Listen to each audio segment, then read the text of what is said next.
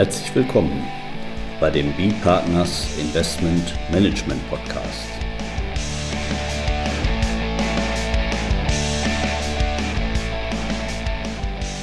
Immer wieder Mittwochs, kurzer Wochenrückblick, was in unserer Beratungspraxis besonders interessant war. Unser Thema heute: Betriebsaufspaltung. Keine Abschirmwirkung durch Kapitalgesellschaft bei personeller Verflechtung. Mit Johannes Recker, ich bin Steuerberater bei B-Partners. Und Carsten Bödecker, Partner bei B-Partners. Ja, heute haben wir ein interessantes Urteil, äh, auch sehr aktuell vom, vom äh, Bundesfinanzhof, ähm, ähm, was erst jetzt kürzlich veröffentlicht worden ist. Und da geht es um, um das Thema Betriebsaufspaltung. Jetzt erstmal, bevor wir uns dem BFH-Urteil äh, direkt zuwenden, Herr Recker, Betriebsaufspaltung, erstmal so ganz genau. allgemein, ja. äh, hört sich ja äh, nicht gut an. Genau. Aber was ist das? Ja, das ist quasi so auch der Klassiker in der Steuerberaterprüfung, deswegen äh, ein kleines Lehrbeispiel. Im Grunde ist es so, wenn äh, wir ein operativ tätiges Unternehmen haben, könnte das auf die Idee kommen, Gewerbesteuer zu sparen, und zwar dahingehend, dass sie sich im Grunde aufspaltet, deswegen auch Betriebsaufspaltung, und zwar in eine Betriebsgesellschaft, die dann quasi das operative Geschäft tätigt, und in einer Besitzgesellschaft, die dann nur die Flächen, die die Betriebsgesellschaft benötigt, vermietet. Und weil es bestimmte Vergünstigungen, gerade bei der Gewerbesteuer, für reine Vermietungsgesellschaften gibt, ähm, beispielsweise die erweiterte Kürzung, kann das Sinn machen, das nur über diese äh, Besitzgesellschaft laufen zu lassen, dass die nur eine Vermietungstätigkeit hat. Da hat aber dann die Rechtsprechung äh, relativ schnell gesagt, das ist aber jetzt nicht so im Sinne des Erfinders so eine künstliche Gestaltung im Grunde. Deswegen äh, hat man das, äh, das Konzept der Betriebsaufspaltung entwickelt und da ist, ist es halt so, wenn man äh, eine sachliche Verflechtung hat, das heißt man vermietet eine wesentliche Betriebsgrundlage und wenn man eine personelle Verflechtung hat, wenn halt beide äh, Unternehmen, also Besitzunternehmen und Betriebsgesellschaft von der gleichen Personengruppe beherrscht werden. Also es geht darum, dass sie einen einheitlichen und Geschäfts- und Betätigungswillen durchsetzen können bei beiden Gesellschaften. Wenn das auch gegeben ist, dann wird die eigentlich nur äh, vermietende Gesellschaft auch originär gewerblich tätig. Das heißt, sie unterliegt dann auch der Gewerbesteuer, kann dann beispielsweise die erweiterte Kürzung für die Grundstücksvermietung nicht mehr in Anspruch nehmen. Ja, äh, da haben Sie jetzt ja schön äh, uns sozusagen erklärt, wie es zu so einer Betriebsaufspaltung kommt. Sie haben jetzt ein Beispiel gewählt, da ist ja so, da haben wir einen bestehenden Betrieb nicht? und der wird jetzt aufgespalten und jetzt kommt eine rhetorische Frage aus didaktischen Gründen. Ja, wie sieht das denn aus, wenn man das von Anfang an so aufsetzt? Genau, das, das gerade vielleicht noch vorab, das ist die echte Betriebsaufspaltung. Jetzt kommt die unechte Betriebsaufspaltung, wenn man das von Anfang an so macht. Das heißt, wenn würde quasi, nehmen wir mal als Beispiel vielleicht auch für unsere Beratungspraxis ein, ein Pflegeheim und man trennt von vornherein die Betriebsgesellschaft von der äh, immobilienhaltenden Gesellschaft ab und macht dann einen Mietvertrag. Dann ist es eine unechte Betriebsausspaltung und äh, weil man quasi nichts aufspaltet, deswegen ist es unecht, aber im Grunde ist es das gleiche Konzept. Ja, also auch wenn man das von Anfang an so aufsetzt, hilft einem das auch nicht. Und es ist ja schön, wie, welche schönen Begriffe wir da haben, die echte Betriebsausspaltung die unechte Betriebsaufspaltung. Da bin ich jetzt fast noch geneigt, auch noch die Mitternachtsgeschäfte heute in unserem Podcast mit einzubeziehen. Ja. Aber ich glaube, das führt dann zu weit. Aber das haben wir dann auch bei dieser erweiterten Kürzung. Das ist vielleicht ein anderes Thema. Genau, das, wir das haben wir auch erst wieder kürzlich. Ja, gut. Äh, also Betriebsaufspaltung, die unechte, die echte, wird am Ende also beides gleich behandelt ja, wo taucht sowas jetzt sowas Vergleichbares? Also wir gehen gleich wieder äh, zurück dann zu dem, zu dem Urteil, aber erstmal vielleicht ganz allgemein einfach diese, diese, diese Themen, dass ich im Prinzip in einen reinen äh, vermögensverwaltenden Teil äh, aufspalte, der die Immobilie hält und, und einen anderen Teil, wo im Prinzip das, diese gewerbliche Unternehmung, für die diese Immobilie dann auch verwendet werden muss, wo ich sowas habe, das ist natürlich auch, äh, sagen wir auch teilweise im Investmentrecht, das wird auch sowas eben äh, diskutiert. Kann eine Kapitalverwaltungsgesellschaft da zum Beispiel, wenn ich da, nehmen wir mal mit diesen Solaranlagen, also jetzt haben wir Fondsstandortgesetz auch nochmal, ist äh, wesentlich entspannter geworden, aber das war dann immer so ein Thema. Äh, wenn ich da jetzt ähm, äh, Photovoltaik auf dem Dach habe und ich äh, speise diesen, diesen überschüssigen Strom auch ein, also kommt jetzt nicht nur den, den, den Mietern da zugute, nicht, dann, dann kann das ja auch sein, dass ich dadurch ein gewerbliches Unternehmen begründe, muss ich da aufspalten.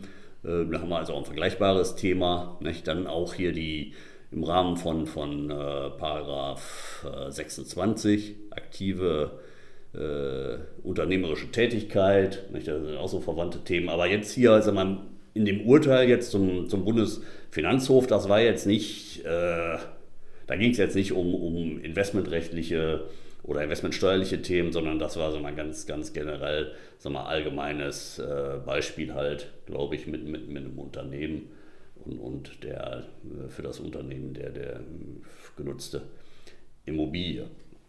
Ja, um, um das Urteil da ähm, jetzt zu verstehen, Herr Recker, da müssen Sie uns noch mal ein bisschen, ein bisschen jetzt äh, tiefer reinführen da. Ich weiß nicht, ob wir da, ob wir da starten schon mit der sachlichen Verflechtung oder ob wir direkt in die personelle Verflechtung da einsteigen. Ja, ich kann ja erstmal ähm, den Sachverhalt schildern. Und zwar hatten wir da, ähm, die Klägerin war eine GmbH und Co. KG und die hatte ein Grundstück vermietet an eine ja, Schwester äh, GmbH und Co. KG. An ähm, beiden GmbH und Co. KGs waren im Grunde die gleiche Personengruppe äh, beteiligt. Ähm, die Schwestergesellschaft, das war hier die MKG, das war dann die Betriebsgesellschaft und ähm, die wurde von den Kommanditisten der Besitzgesellschaft nur mittelbar gehalten über eine GmbH und diese GmbH hat wiederum auch die Komplementär GmbH gehalten. Das heißt, auch bei der Betriebsgesellschaft gab es nur eine mittelbare Beteiligung von den Kommanditisten der Klägerin und es ist noch zu beachten, ähm, dass die Klägerin, also die Besitzgesellschaft, als GmbH und Co. KG äh, entsprechend auch eine Komplementär GmbH hatte, die halt die Geschäftsführungsbefugnis hatte. Und darüber waren dann auch, daran waren auch die Kommunitisten beteiligt. So, jetzt ist es eigentlich tatsächlich schon, ich habe mal vorher nachgeschaut, seit 1974 so, dass ähm, da hat der BFH schon entschieden, dass bei der Betriebsgesellschaft, dass äh, da auch mittelbare Beteiligung über Kapitalgesellschaften für die personelle Verflechtung ähm, einschlägig sind. Das war dann also sag mal, zwei Jahre, bevor Sie Ihre Steuerberaterprüfung gemacht haben. Ja, genau, richtig, ja, ja. Da kann ich mich noch gut dran erinnern, an die Auswirkungen des Urteils. Ja. ja. Also bald äh, 50 Jahresfeier, äh, kein Durchgriffsverbot bei der Betriebsgesellschaft. Naja, und wenige Jahre später, 1979, hat der BFH entschieden, dass diese mittelbare Beteiligung tatsächlich äh, nicht schädlich ist bei der Besitzgesellschaft. Und jetzt haben wir hier den Fall, wir haben eine GmbH und Co. KG, die Kommanditisten hier zu 100 Prozent und die Komplementär GmbH zu 0 Prozent. Die Kommanditisten haben ja bei der GmbH und Co. KG im Grunde nur nach 164 HGB das Widerspruchsrecht.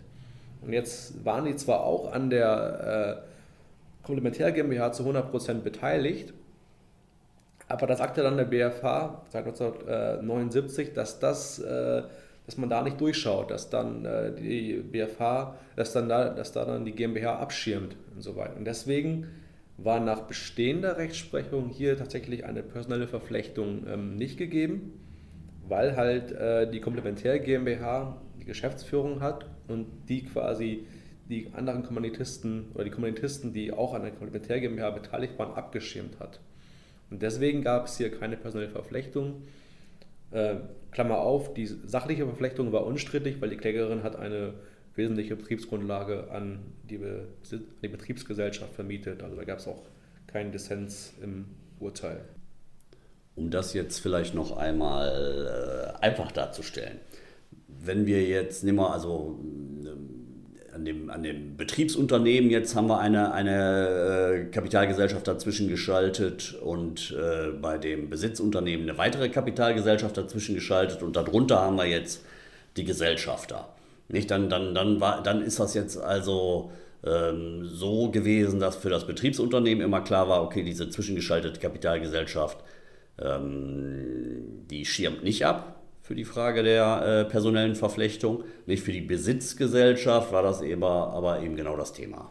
Genau, und das würde, das würde sperren, würde aber nicht sperren bei der, bei der Betriebsgesellschaft. Und genau das wird auch in der Literatur äh, seit langem kritisiert, diese Ungleichbehandlung von Betriebsgesellschaft und Besitzgesellschaft. Weil bei der Betriebsgesellschaft war es schon immer so, dass die mittelbare Beteiligung äh, auch, auch, auch, maßgeblich ist. Und, ähm, also GmbH eben gerade auch nicht abschirmt. Dann. Genau, genau. Bei der, da, gibt, da schirmt die GmbH nicht ab und das wird, wie gesagt, von der Literatur kritisiert. Ich habe es auch nicht verstanden, warum es da einen unterschiedlichen Ansatz gibt. Ja, und diesen unterschiedlichen Ansatz hat jetzt der BAFA kürzlich, jetzt im Urteil vom 16. September, über das wir hier sprechen, verworfen. Er hat gesagt, nein, auch äh, bei der Besitzgesellschaft äh, schirmt eine GmbH nicht ab. Ich glaube, wenn ich das so, sagen wir mal, ein bisschen untechnisch, also das muss ich jetzt nicht so in der Rechtsprechung wiederfinden, nicht? aber einfach als, als Erklärung, wir haben natürlich, wenn ich das über eine Personengesellschaft habe, dass die nicht abschirmt, da ist ja jeder, mal, jeder, jeder Gesellschafter, also entweder bei der Vermögensverwaltenden, äh, sagen wir mal, ignoriere ich schon fast die Personengesellschaft.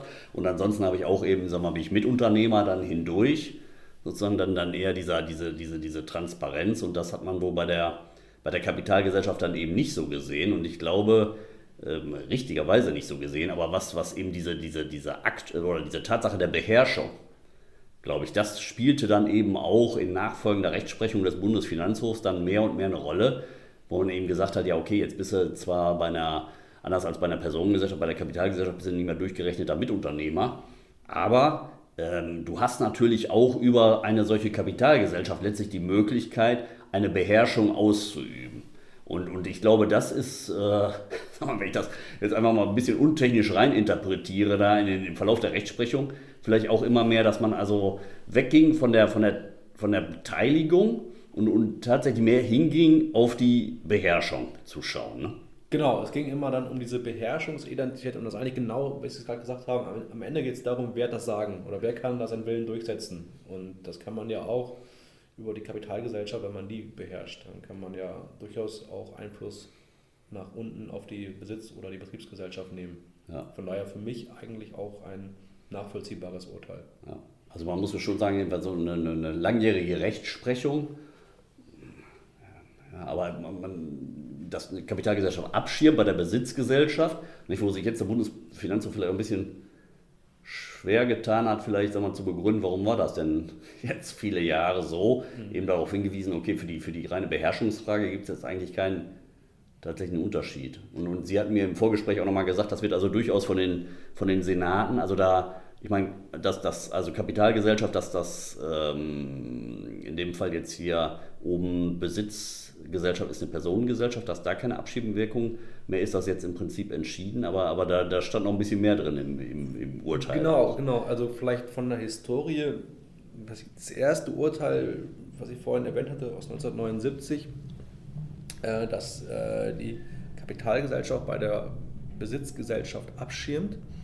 Das wurde vom ersten, Na vom, vom ersten Senat ähm, ausgesprochen und das, dabei ging es um eine Besitzgesellschaft die eine ähm, Kapitalgesellschaft war. Das hatte jetzt hier der vierte Senat, der sich halt um Personengesellschaften kümmert, eine Betriebsaufspaltung zwischen Personengesellschaften ähm, zu, hatte, hatte der zu beurteilen. Und da hat er sich äh, äh, die bestehende Rechtsprechung angeschaut und war der Meinung, dass man da jetzt hier von der alten Rechtsprechung äh, abkehren muss. Und dafür damit er das kann, muss er sich dann auch bei den anderen Senaten ja, ein Stück weit abstimmen, ob die das auch so sehen. Und da hat der erste Senat gesagt, aus dem das erste Urteil kam, wir hatten das damals für äh, Kapitalgesellschaften entschieden, 1979. Dann hat das der vierte Senat 1993 übernommen, auch für Personengesellschaften als, als, als Besitzgesellschaften. Und ähm, wenn der äh, vierte Senat dieses, diese, äh, diese Übernahme aus 1993 nicht, nicht mehr weiterverfolgen will, kann er das gerne machen, aber das ist, dann ist da keine Divergenz zwischen unseren Entscheidungen. Das heißt, der erste Senat hat im Grunde seine bestehende Rechtsprechung noch nicht geändert. Er hat noch gesagt, okay, das ist ja jetzt im Grunde ist das äh, könnt ihr das jetzt anders urteilen, weil ihr habt dann einfach, äh, ihr müsst ja nicht unser Urteil aus 1979 für Kapitalgesellschaften auf Personengesellschaften übertragen. Das heißt, er hat sich so ein bisschen, naja, nicht davor gedrückt, aber es kann, also noch ist die Rechtsprechung bei Besitzgesellschaften als Kapitalgesellschaften, die ist noch, die ist noch gültig. Also nun muss man abwarten, was passiert, wenn der nächste Fall bei dem ersten Senat liegt, wo es dann auch wieder um die Abstimmung der Kapitalgesellschaft geht, ob die dann immer noch bei ihrer Rechtsprechung äh, bleiben oder ob auch dann ähm, eine Änderung der Rechtsprechung erfolgt. Also bislang haben wir das nur bei der Personengesellschaft als äh, Besitzgesellschaft. Also da geht es ja letztlich auch wieder um, um, um, die, um die Beherrschung. Das ist Qualität, sag ich mal, nach dem, nach dem vierten Senat, der hätte jetzt wahrscheinlich keine Probleme, ähm, sag mal, allgemein einfach diese, diese Beherrschung durchzuprüfen. Klar gibt es natürlich äh, jetzt durch die unterschiedlichen Gesellschaftsformen sag mal, eine unterschiedliche äh, Ausgestaltung der Rechte der, der einzelnen Gesellschafter. Aber da wäre jedenfalls ganz klar, also ich muss auf den Einzelfall gucken, wie ist das ausgestaltet da, hier diese tatsächliche Beherrschung. Und dann sagen wir einfach die Tatsache, dass es sich jetzt um, um eine Kapitalgesellschaft handelt als Besitzgesellschaft und nicht eine Personengesellschaft. Am Senat wird das wohl keine Rolle spielen. Der erste Senat sagt, spielt dann aber immer noch eine Rolle. Also das Einzige, wo wir dann jetzt eben sagen wir, auch Klarheit haben, ist sozusagen, wenn ich als Besitzgesellschaft eine Personengesellschaft habe. Genau wenn, die, wenn ich da darunter eben als, als Gesellschafter eine Kapitalgesellschaft habe, das allein hilft nicht mehr. Nicht? Das ist, glaube ich, sag mal, die, ja. die, die, die Aussage, die man da hat. Also äh, es, es, ist nicht alles verloren, ja. aber, aber man muss sich diese, diese Sachen dann jetzt auch äh, nochmal genau angucken. Ja. Einmal, wie ist die tatsächliche Beherrschung ausgestaltet Gut, und dann eben jedenfalls für die Fälle, wo ich eine Besitzpersonengesellschaft habe, ist das ganz entscheidend. Ja. Und bei den anderen, die können eben noch, also wenn die, wenn die Besitzgesellschaft Kapitalgesellschaft ist, die können auch im ersten Senat hoffen. Die können auch darauf hoffen, aber ja, ich würde es mir, glaube ich, dann doch auch nochmal anschauen, ob das wirklich nicht vielleicht äh, noch anders strukturiert werden kann. Ja, ist, ein, ist ein gewisses Risiko, ja. aber da, da, sind die Senate eben noch nicht so ganz klar. Also sonst wäre das an der Stelle sicherlich nicht so ausführlich. Ja, also im, als im allen äh, sehr interessantes Urteil.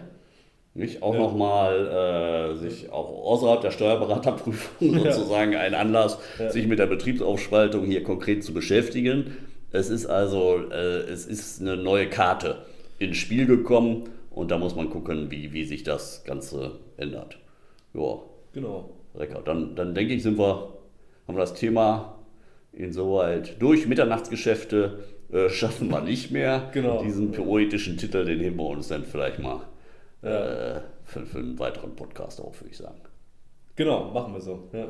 Alles klar. Ja, dann bedanken wir uns bei unseren Zuhörern und sagen Tschüss, bis nächste Woche. Vielen Dank. Tschüss.